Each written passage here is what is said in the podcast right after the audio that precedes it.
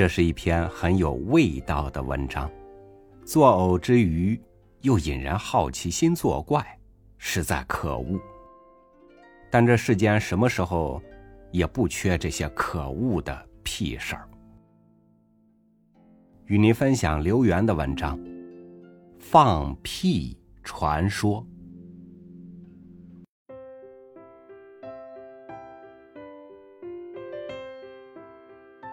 写下这个彪悍的近乎下作的标题之前，我得先拉一面挡箭牌。著名作家叶兆言曾写过一篇很精彩的文章，关于厕所。可见秽物并不是写作的禁区。老叶的文字平实厚重，所以只写密度大的固体和液体。我崇尚空灵，所以想破译一下令我们在公众场合蒙羞、令恐龙大规模灭绝的这种气体。从字形看。屎为米之师，尿为水之师，都够贴切。唯那屁字，恕老汉愚笨，实在拆解不出答案。是古时比干爱放屁，还是比丘盘坐练习气功时逼出之气？几年前，有个英国新娘在婚礼上放了一记响炮。众宾哗然，新娘羞愧难当，在教堂后找了棵歪脖子树自缢了。但我总觉此事匪夷所思，怀疑是新娘譬如疾风，把婚纱吹起至走光，他才会如此赧然。不过命案终究是少数，更多的是治安案件。前不久台湾。就有一女子在公共浴池里释放不明气体，吹黄一池春水。另一女子愤然找其理论，扭打起来，结果为了这点屁事，双双进了警局。二十多年前，我上中学时，化学老师有次正在拿着试管讲课，突遭前排同学毒气突袭。老师扇了扇鼻子说：“谁在放硫化氢？”该老师其实是误人子弟，因为多年以后我才知道，屁乃二氧化碳、氢气和甲烷构成。所以，外国曾有一病人在做直肠激光手术时放了个屁，当场被炸掉一段肠子。前几年。吾有都市放牛做痔疮切割手术，我关切的打了个电话。老牛啊，手术时若是腹胀难耐，还需忍受。放屁不仅是生理诉求，还兼备了社会功能，甚至是犀利的武器。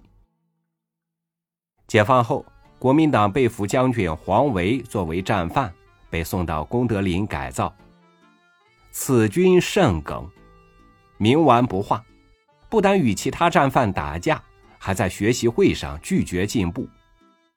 凡有不中听的话，缄默的他为表示不满，往往就是一记响屁。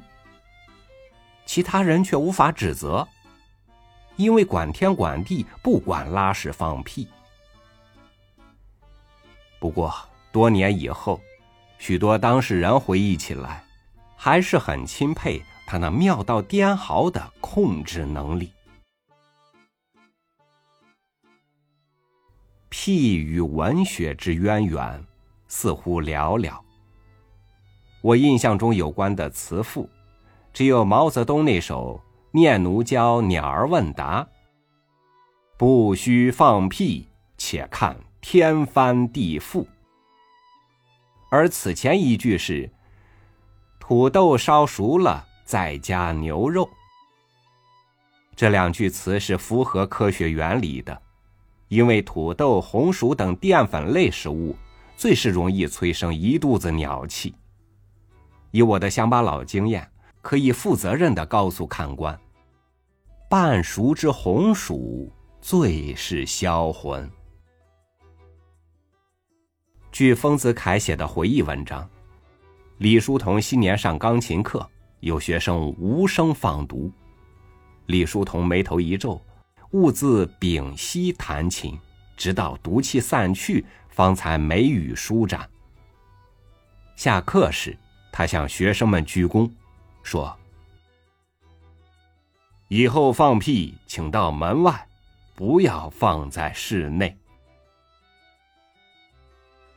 除非人类嗅觉系统发生质变，否则屁必然不招人喜欢。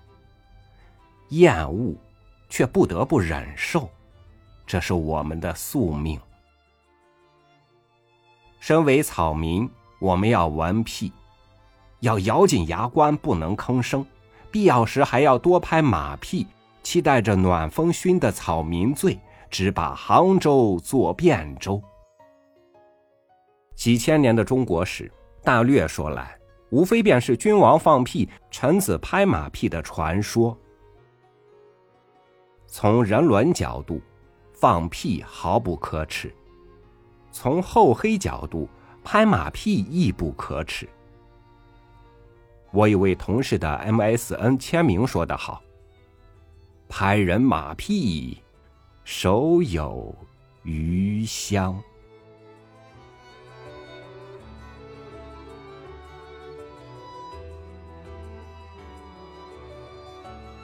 屁的影响力有多大，在于人们对它的关注有多大。有的屁的威力简直可怖，不止熏鼻子，还熏眼睛、熏耳朵、熏脑子、熏心。但能有什么办法呢？屁是躲不掉的，甚至忍得屁中屁，方为人上人，成了不少人的处世真理呢。感谢您收听我的分享，我是朝雨，每天和您一起读书，明天见。